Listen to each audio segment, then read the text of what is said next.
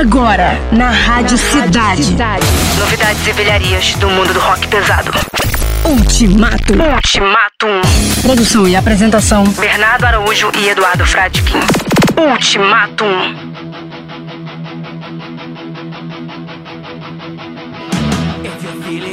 depressed and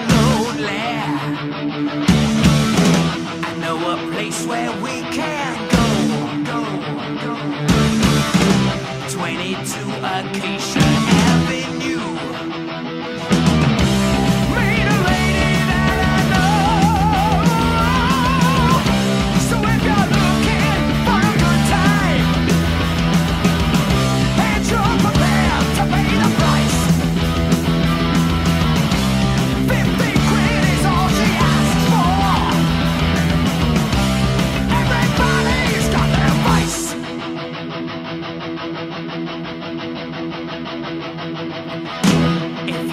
waiting for a long time. For the rest to do their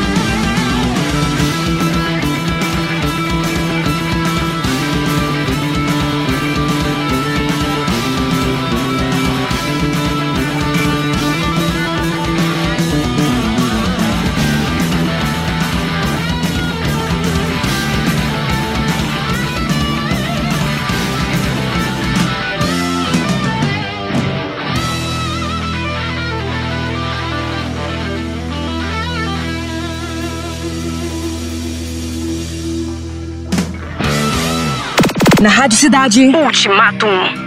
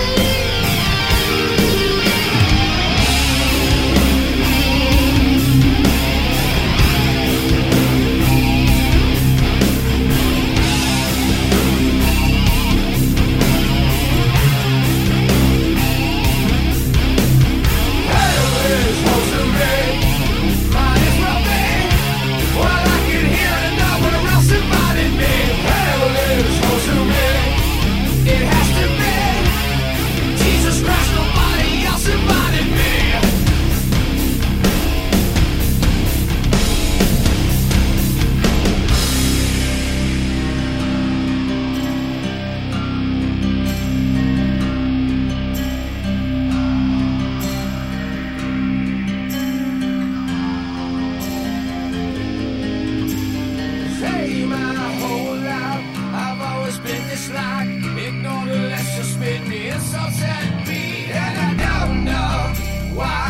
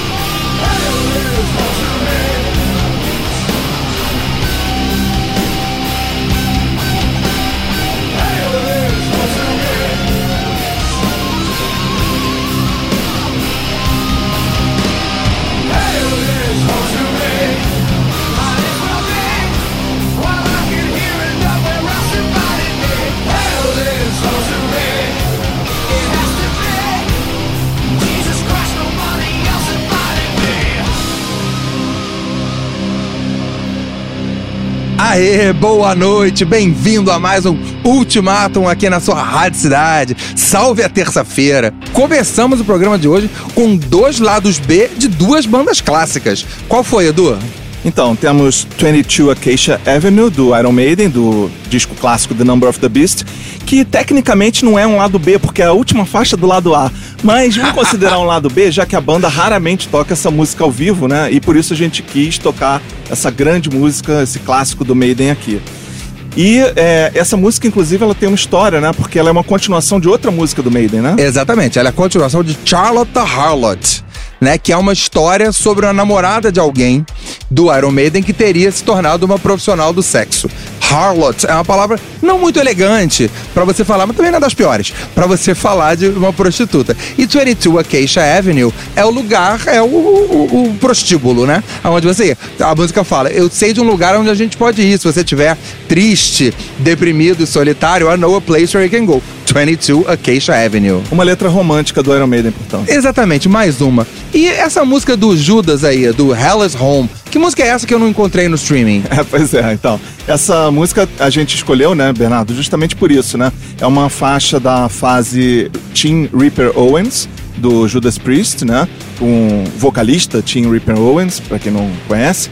E é, eles lançaram dois álbuns com esse cantor, né? O é, Jugulator e o Demolition. Essa música, para mim, é uma das grandes músicas que eles gravaram nessa fase. É, uma outra que eu adoro, mas que a gente, a gente chegou a cogitar tocar aqui, mas ela é um pouco longa demais, né? É a Cathedral Spires, tem quase nove minutos, mas é um musicão, vale a pena também conhecer. É, essas músicas estão no YouTube, você consegue encontrar lá, mas realmente nos serviços de streaming elas não foram disponibilizadas.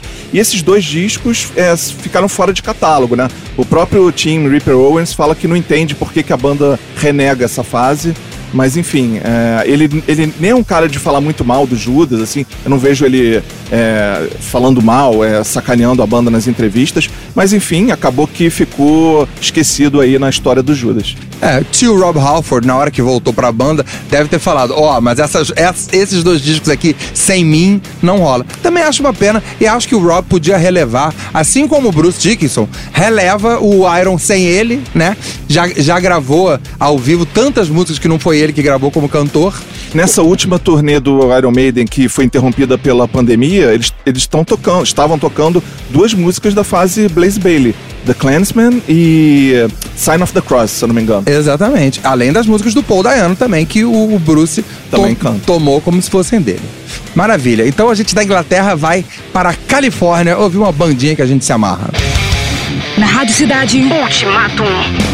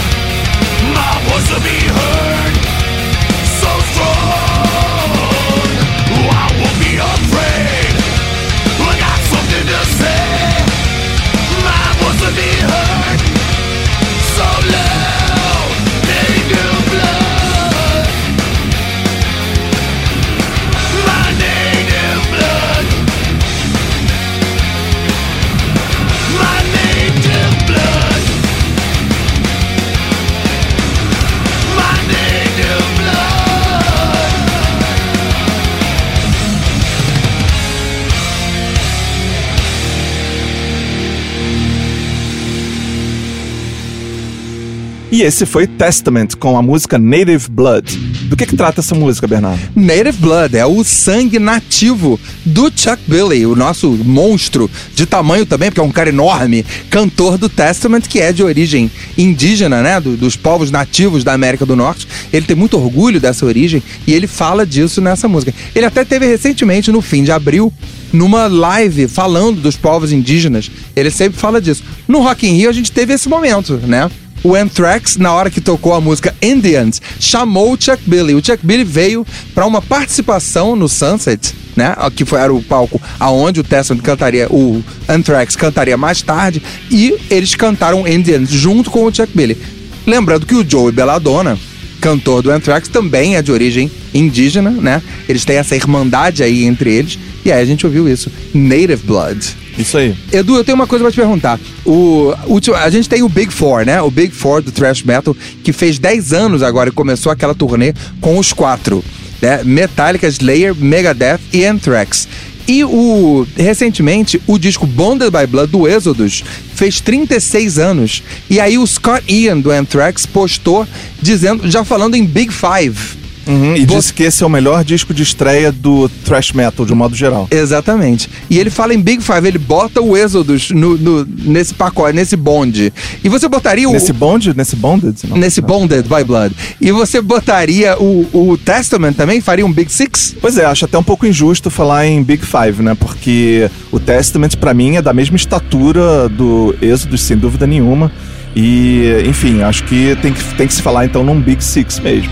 Exatamente. Então vamos nessa. Agora a gente vem para o Brasil. Fala Headbangers, aqui é Marcelo Pompeu do Cos e vocês vão ouvir You Can Stop, nossa nova música no Ultimatum.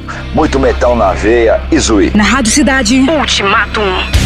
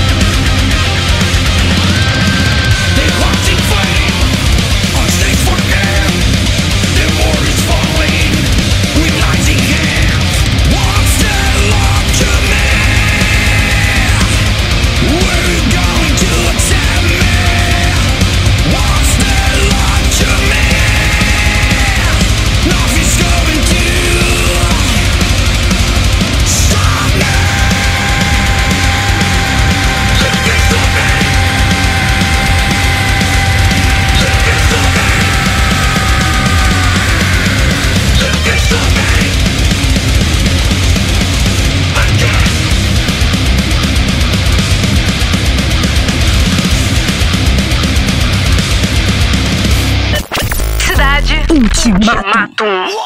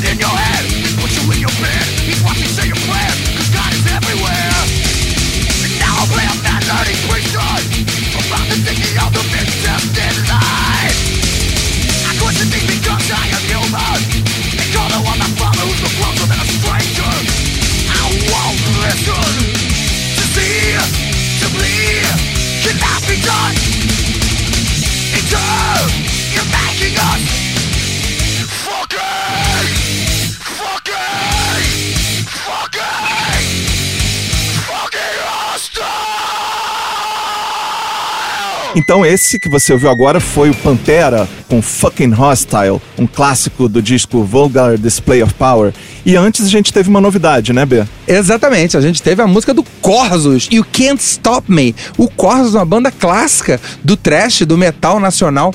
Uma banda que em matéria de sucesso talvez nunca tenha decolado, né? Como Sepultura, Crisium, Angra e outras, mas é uma banda clara, tá aí há 30 anos e uma belíssima música, uma belíssima gravação. Tem o clipe também dessa música, um clipe cinematográfico, tá aí no YouTube pra todo mundo ver. Mas e o Pantera? O Pantera é muito pedido pelos nossos ouvintes, né, Edu? É, uma banda que, enfim, é, tem muitos fãs queridos, né? É, a banda é, que é adorada pelos fãs. Se falou muito em reunião depois que o Dimebag Darrell, o guitarrista, morreu. É, e aí haveria uma reunião, supostamente, com o guitarrista Zack Wild, substituindo o Dimebag. Só que não foi pra frente, né? É, inclusive uma parte dos fãs nem queria muito isso, achou uma heresia isso, né? Mas uma banda também que tem uma certa controvérsia, né, envolvida, né? é uma banda que acabou mal, né? Tipo assim, o eu qualquer banda pesada que aparece e faz sucesso, eu acho bom. Eu gostando mais ou menos da banda, isso não é importante. Isso aconteceu com o Pantera.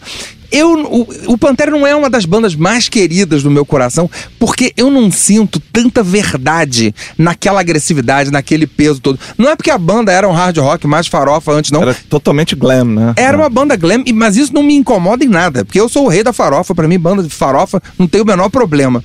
Mas eu não, não sentia tanta verdade, embora eu admire muito, principalmente os irmãos Darrow, o Dimebag e o Vinnie Paul, que é grandes instrumentistas, que deram a cara do som da banda, mas não era uma banda tão querida ao meu coração. É, e o Phil Anselmo é um cara bem complicado, né? O vocalista. Era, era aí que eu ia chegar. O, a gente perdeu os dois irmãos, né? Infelizmente, o Dimebag morreu assassinado e depois o Vinnie Paul morreu por problemas de saúde, coração. E sobrou o Phil Anselmo que andou falando muita bobagem, né? Agora se o- falando em white power, que depois ele disse que foi brincadeira, mas negócio Brincadeira de com vinho branco, É, né? Que tinha no camarim. Patético, patético. patético. E, e negócio de white power, de racismo, de supremacia, você não fala nem de brincadeira. Isso é um assunto muito sério, muito grave, né? Então fica o amor das pessoas pelo Pantera, mas acho que talvez seja melhor o Pantera ficar no passado mesmo. É, uma daquelas bandas em que você tem que separar a obra do artista, né? Exatamente. E com isso a gente encerra mais um Ultimatum. Obrigado pela presença de todo mundo aqui com a gente. Ouça a gente no podcast também. E a gente tá aqui de volta terça que vem. Obrigado. Valeu! Você ouviu? Você ouviu Ultimatum. Produção e apresentação. Bernardo Araújo e Eduardo Fradkin. Ultimatum.